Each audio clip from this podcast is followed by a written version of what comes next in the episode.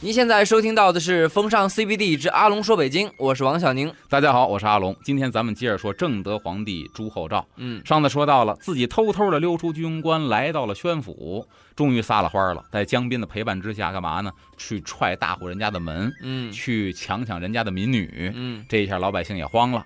那除此之外呢，这帮底下的兵丁将士也是胡作非为，嗯拆毁老百姓的这个屋子，在人院子里边驻兵，然后在那儿开篝火晚会、开 party，反正就是祸害老百姓。对，结果家家庇护，白天都市井萧条，就跟一个空城、死城一样。嗯就这么玩了几天之后，边境来信了，说什么呢？说鞑靼部率五万兵马已经驻扎在大明朝的边境，准备南下侵犯，要打仗了。嗯，一说要打仗，正德皇帝第一反应不是害怕，高兴了，咧嘴了。对，哎呀，朕在豹房天天操持兵马，嗯排兵布阵，终于有了用武之地了。嗯我跟他干一仗。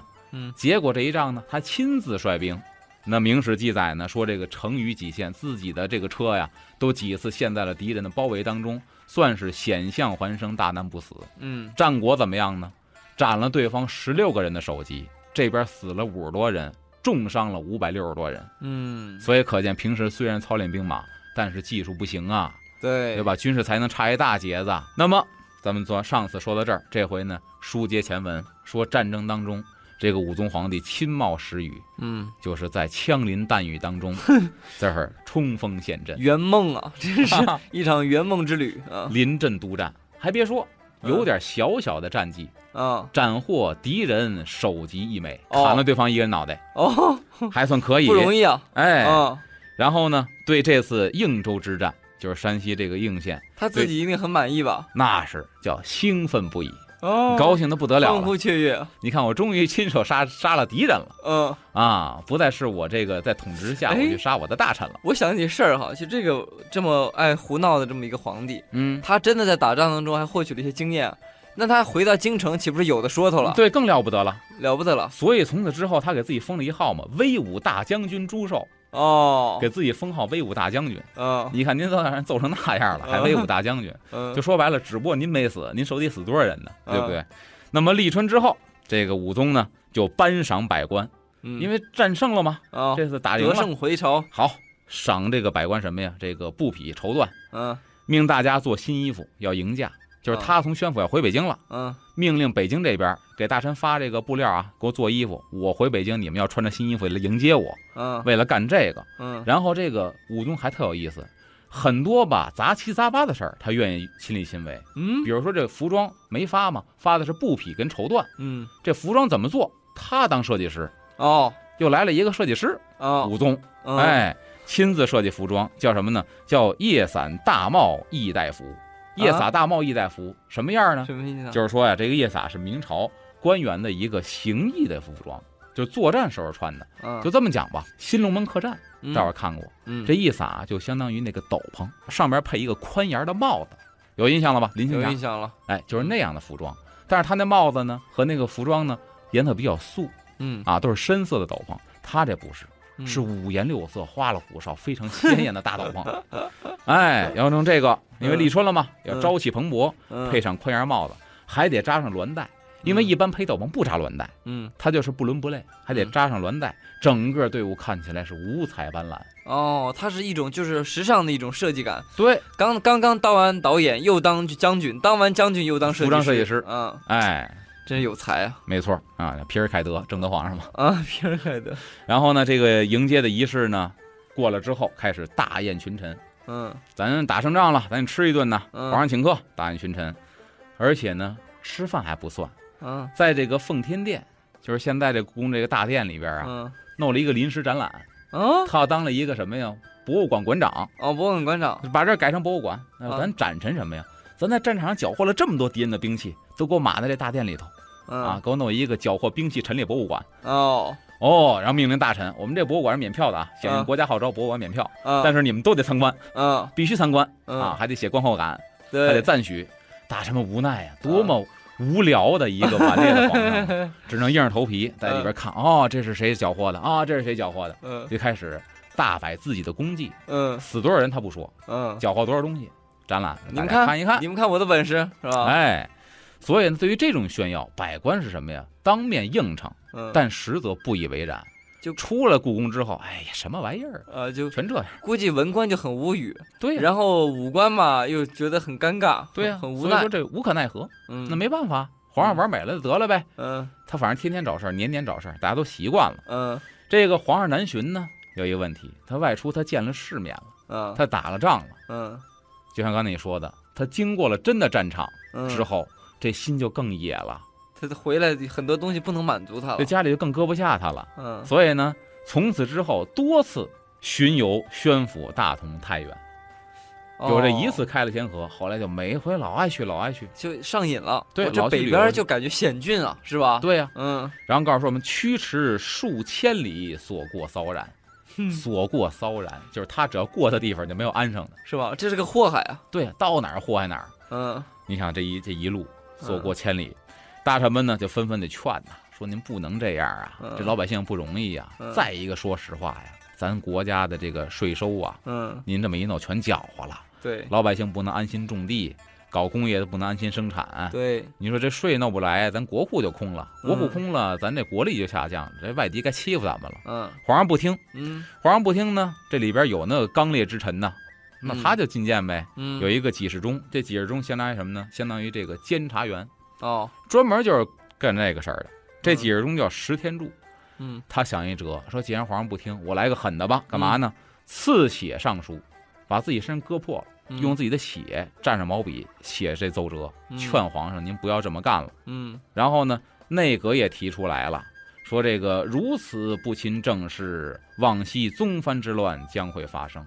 在他之前，正德皇上咱之前讲了，叫这个朱振藩，嗯朱振藩不是一藩王吗？嗯，人也是老朱家的后代呀、啊对，也是朱元璋的后代呀、因为看相的说你这个气宇不凡呐、你有帝王之相啊。啊这傻哥们儿心眼儿实诚，真信了。嗯好，我有帝王之相，我带人造反吧。嗯之前造过反呢，嗯，所以大臣们说说您天天这么不理政务的话呢，往昔宗藩之乱将又会发生，造反的那个王爷们呢，不久之后还得造反，而且我估计当时他这么胡闹的话，其他的王爷在会不会在想说，哎，万一他出去玩儿啊或者打仗啊，嘎嘣儿一下死了，所以那大我家们就有机会了。都觊觎这个位子，准备啊，他们就得，对呀、嗯都觊觎这个位子，想取而代之，嗯，所以大臣们拿这劝他，就拿皇位的安危来劝他，也可以说嗯连劝带吓唬。那这这么着他自己得上点心了吧？其实呢，武宗皇帝他的态度是什么呀？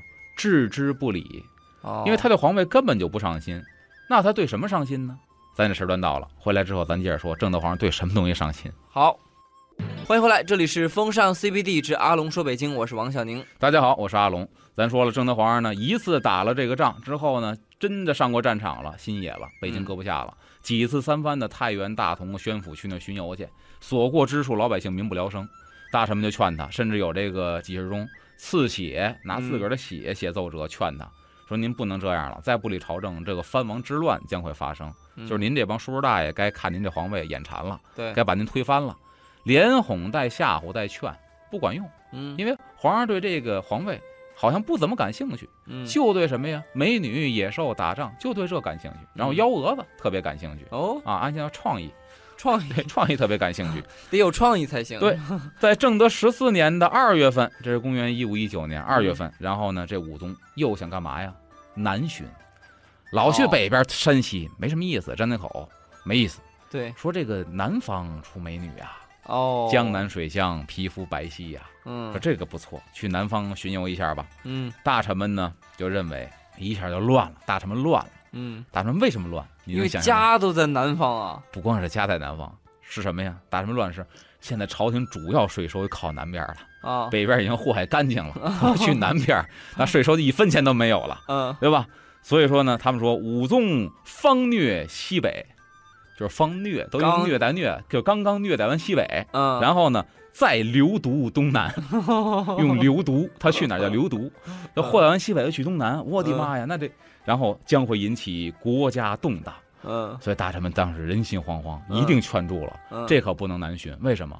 他南巡要尝到甜头之后，那更没完没了了，对，所以说这一定劝住他。于是呢，发动了一场反对南巡的运动，都成了运动了。嗯大臣们发动运动，不能让去南巡去。嗯这个兵部侍郎叫黄拱，这些人先后上书，就据理力争，嗯，要这个抗命。就说不这能让个你去报告皇上，南方这个女子你是有所不知啊，啊好看都嫁人了，剩下那个丑啊，我跟你说，真的我怕吓了你，你还是别去了吧。啊。然后皇上说没关系啊，我不怕嫁了人 的，嗯人家媳妇儿也可以是我媳妇儿，嗯这他的本性嘛，嗯对吧？然后福阙请命，大臣们没办法了，嗯跪地一片，嗯，在朝门外跪一片，就为了请命，阻止他不能够去，拿这声势去压倒他。嗯武宗呢，人家无所谓，我不跟你强来，叫什么称病不见。哦，今儿朕感冒了，今儿我不上朝，你们跪着吧。病了不舒服哎是吗？你们跪着我不管，跟我没关系啊。这个呢，在江彬的这个这些人的挑唆之下，江彬是他的身边的进士啊对，，心腹啊，哎，挑唆之下就说这黄巩带头的，这可不是个好东西。嗯兵部侍郎黄巩，也你要把大臣遣散了，先把他拿下。嗯皇上一听好吧，先把黄巩下大狱，给他们看看。哎，嗯先下了大狱，然后呢，这个翰林修纂，就是说白了就是给皇上家编书的这些个文臣，一百零七人嗯，啊，罚跪午门外。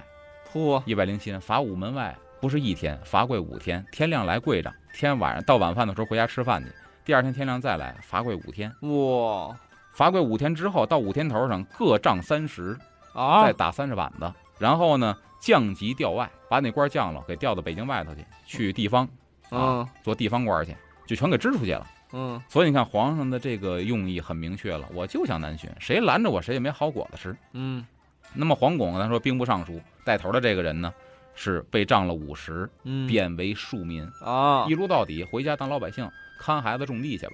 啊，这个时候又有人看不过去了，是谁呢？是金吾卫。金吾卫是干嘛的呢？金吾卫是皇城的护卫队，专门保护皇上贴身保镖的头儿。金哦吾，卫的千事，指挥千事叫张英，嗯皇家护卫队的一个领导。嗯他呢要以死相见，他都看不过去了。嗯，以死相见就是用命来劝皇上您别去，干嘛呢？嗯肉袒持书，把膀子露出来，光着膀子，持着奏折，嗯自任于必道，跪在御道上拿刀自残，嗯用这种方式引起皇上的注意嗯啊，自己割自己。结果皇上一看，你不是有这瘾吗？命嗯人给他捆起来，捆起来，然后那什么下大狱，拿棍子给我抽，嗯，直接杖毙，啊，这就直接捋死了。你不是原自残吗？我给你一痛快的。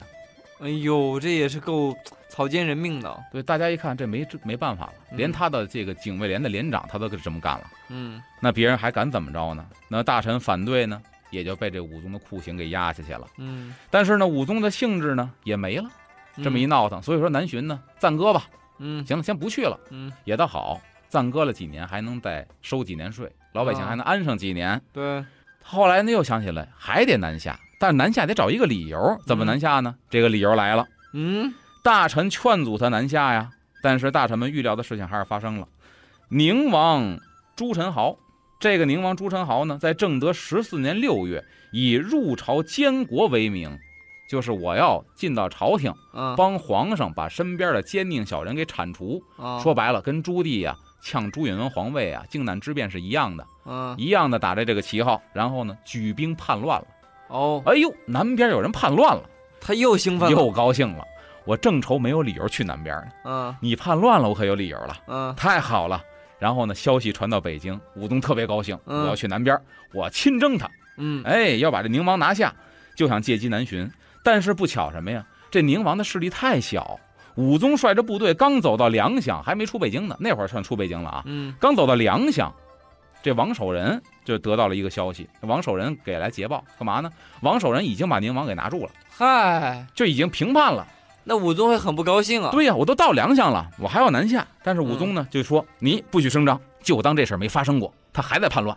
那王守仁敢说什么呀？行吧，闭嘴吧，缄口不言。嗯他就接着继续南下，一路上是游山玩水，勒索地方，哦，到哪儿要什么，要钱，要美食，要美女。嗯十二月份到了南方，待了几个月之后，到了这个正德十五年，待了将近一年，嗯不是正德十四年六月叛乱吗嗯？待到正德十五年七月，差不多待了一年。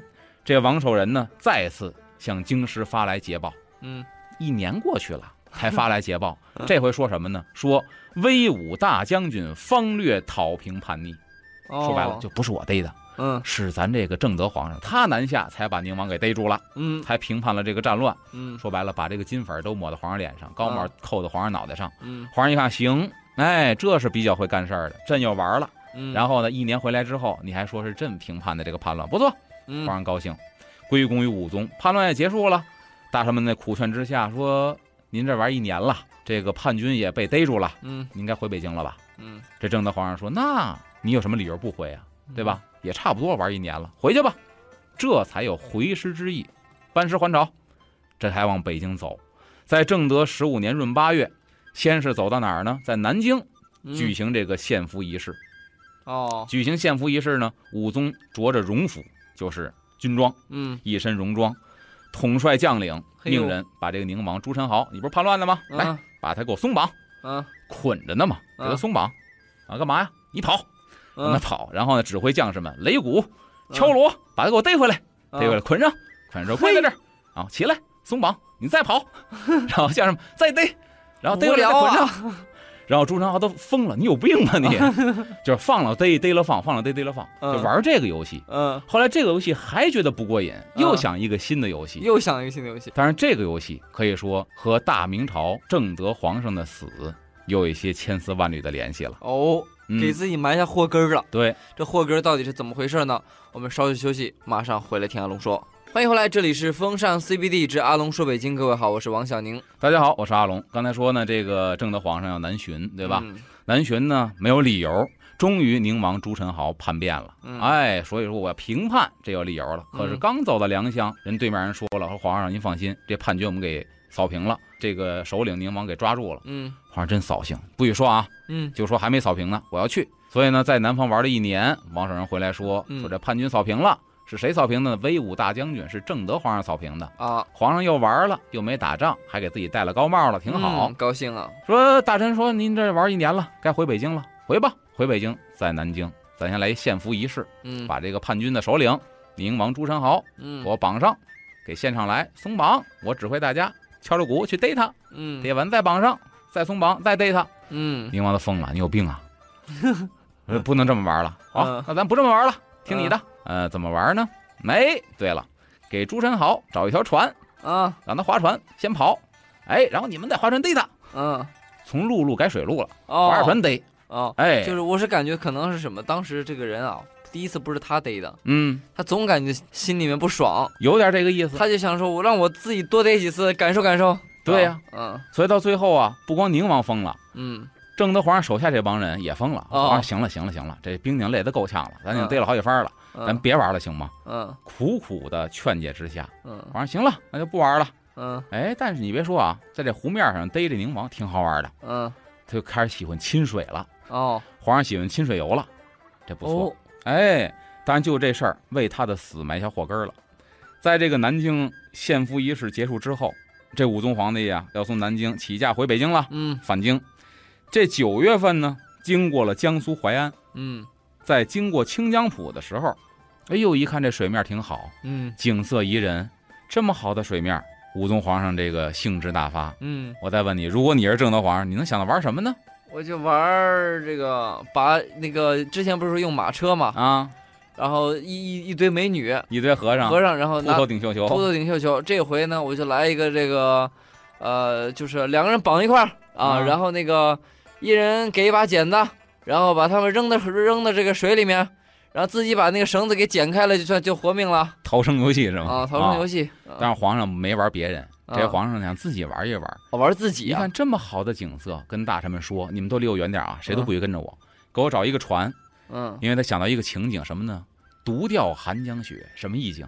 一个人坐在一叶小舟上，啊披着蓑衣，戴着斗笠，拿着一个杆儿，外边是纷纷的小雨或者下着雪，嗯独钓寒江雪。这一个老翁跟老神仙似的，嗯，太美了。哦，你他们要玩意境，玩意境玩嗯孤独，对，你们给我找船，给我找斗笠，给我找蓑衣，然后你们离得远远 的。他自己划着桨，撑着篙，咵咵啊就到河中间了，嗯往那一坐，戴着斗笠，配着蓑衣，把杆儿一下，就开始钓鱼。嗯钓鱼看钓不来，嗯，没意思。嗯，哎，对了，朕在半路上看见过渔民捕鱼，怎么这鱼能捕得多呀？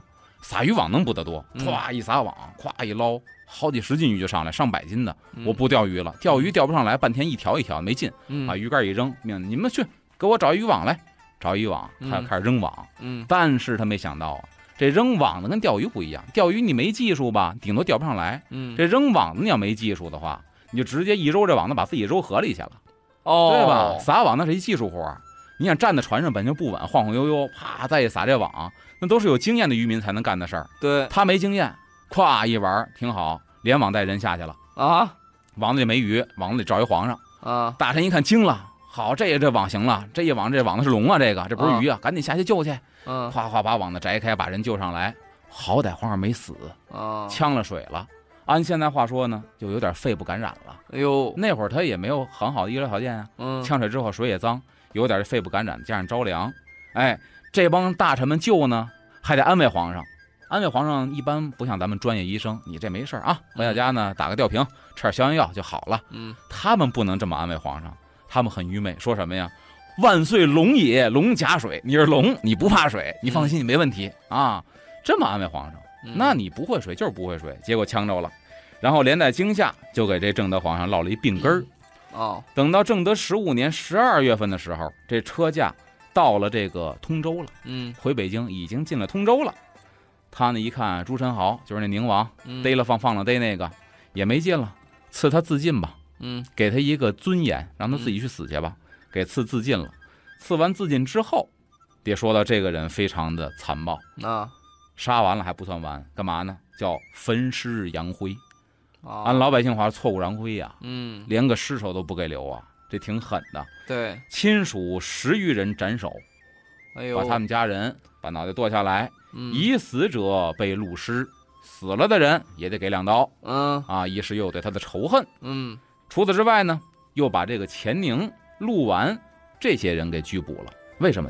钱宁跟这个江彬不是进士吗？嗯就因为这个钱宁私底下私通宁王，哦，他也参与造反起义了，所以皇上查明之后呢，就把他也给逮起来了。嗯逮起来之后呢，挺丢人的，怎么了？就是他的折跟别人折不一样，扒光一大屁股，然后给双手倒背着给捆起来啊啊，就是裸体反腹，腹就是捆起的意思啊。啊，啊，你想想，给光一屁股给捆起来，那古人很要脸的，对啊，多难受啊，古人跟今人不一样，嗯别说是别说明朝的古人了，就是清朝的古人、清末的古人，嗯那不穿长袍上街等于光屁股，你啊说，穿一个褂子、穿一裤子等于光屁股，得穿长袍遮羞。啊你像明朝的时候，你什么都不给人上，然后就开始游街去了，啊还插上标，上面写着，哎，这个乾宁大叛徒钱宁对是吧？他自己写，我我来我写，嗯哇一写，插一个标，然上后面写了大叛徒钱钱哎钱字儿不会写，画个圈儿吧，大叛徒圈宁是吧？啊，大本上圈宁，嗯啊圈里写 A 艾特，然后底下二维码，啊，不知道他是谁的，扫描二维码，这就是乾宁。啊对，光着屁股给捆起来了，嗯然后插上标，然后给干嘛呢？给杂列到俘虏队伍当中，就是把他给混迹在俘虏队伍里了。 嗯我对你的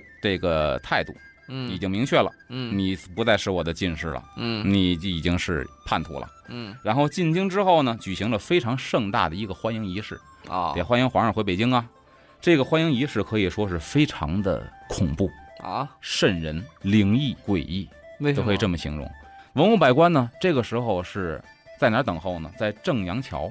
嗯就是以前前门，咱这前门大街嗯以前是有一个桥的，啊现在没有了，改成暗河了。嗯在这个桥南边，桥头在这儿等着皇上回来。嗯然后呢，这武宗皇上看到了大臣之后，挺高兴，但是办了一件特别特别丧气的事情，在后人看来特别丧气的事情，也哦非。常恐怖的事情。那是什么事情呢？我们看时间呢，要稍事休息一下了，一会儿回来听阿龙说。欢迎回来，这里是风尚 CBD 之阿龙说北京，我是王小宁。大家好，我是阿龙。咱们说到正德皇帝回到北京了，对吧？嗯大臣在正阳桥南边等候他。结果呢，武宗命人把俘虏和叛军家属几千人就排列在这撵道两旁，就是前门大街两边、嗯排成排，两边站满了几千人，活着的插的标识写名字，死了的干嘛呢？死了把人头砍下来，嗯，然后用杆子把人都挑到杆子顶上，在人头下边缀俩白色的飘带。嗯，所以远远看去呢，一排人头底下白色的飘带在飘舞着。就像那个就是做做丧事那个幡呐。所以说，非常的大臣们说这是不祥之兆。哦，而当时史料记载说，武宗下马之后，在正阳门这儿回头看了半天，嗯但是当时怎么想的？大臣们说，也许他是思绪万千，但谁也不知道当时他作何感想。看到这前门大街两边挑着人头，底下飘着白色的这个绫子，是什么样的一个心情？哦但这个景，象确实非常的恐怖瘆人。嗯那么回京四天之后，这武宗皇帝啊，在这个南郊祭祀的时候，就天坛祭祀天地的时候，嗯只拜了一下，就什么呢？呕血伏地，就跪地吐血了啊，啊，不能够成礼，他做这个整个流程已经下不来了，嗯，所以呢特别像咱说那个四郎《 《甄嬛传》四郎的死法，到最后已经身体虚了。哦啊，这说的确实他是偶感风寒、呛了水、肺部感染，又加上常年的淫乐，啊，身体已经虚的不行了，嗯所以这时候已经楼了身体，嗯，从此卧床不起。那么正德十六年三月丙寅日，在豹房死了，年仅三十一岁，然后葬于康陵。这个皇上死后也没有子嗣。那么现在咱说到了皇上的死，嗯这个人已经没有了，嗯可以盖棺定论了。所以现在咱们有一个回笔，嗯再回顾一下正德皇上这一生。咱刚才这几期讲下来没有说到的那些个荒唐的事儿，好，比如先说第一个，种种劣迹，平日里酗酒，嗯据这个刑部主事汪金就讲说，终日酣酗，酣酗啊，用到“酣”这个词，酣畅淋漓的酗酒啊，嗯其颠倒迷乱，实以此故。就天天没有醒的时候，嗯，你跟他说事儿，你也问他皇上你醒着呢吗？嗯他今儿说的事儿，明儿就忘了，甚至嗯上午说，下午就忘了，他没醒，嗯，所以这也跟他后边说身体已经虚弱的那个样子是有直接关系的。就喝酒喝到又醉生酗酒梦死，对，又淫乐，嗯，然后正德九年正月上元节，嗯这一天是元宵节。按照古代的规矩，元宵节得什么呀？大放花灯，对对吧？一个点灯，一个干嘛呢？放烟火，嗯哎，放炮，放烟火，这是元宵节的一个主要的一个景象。当时就因为点灯放烟火不慎，乾清宫失火了。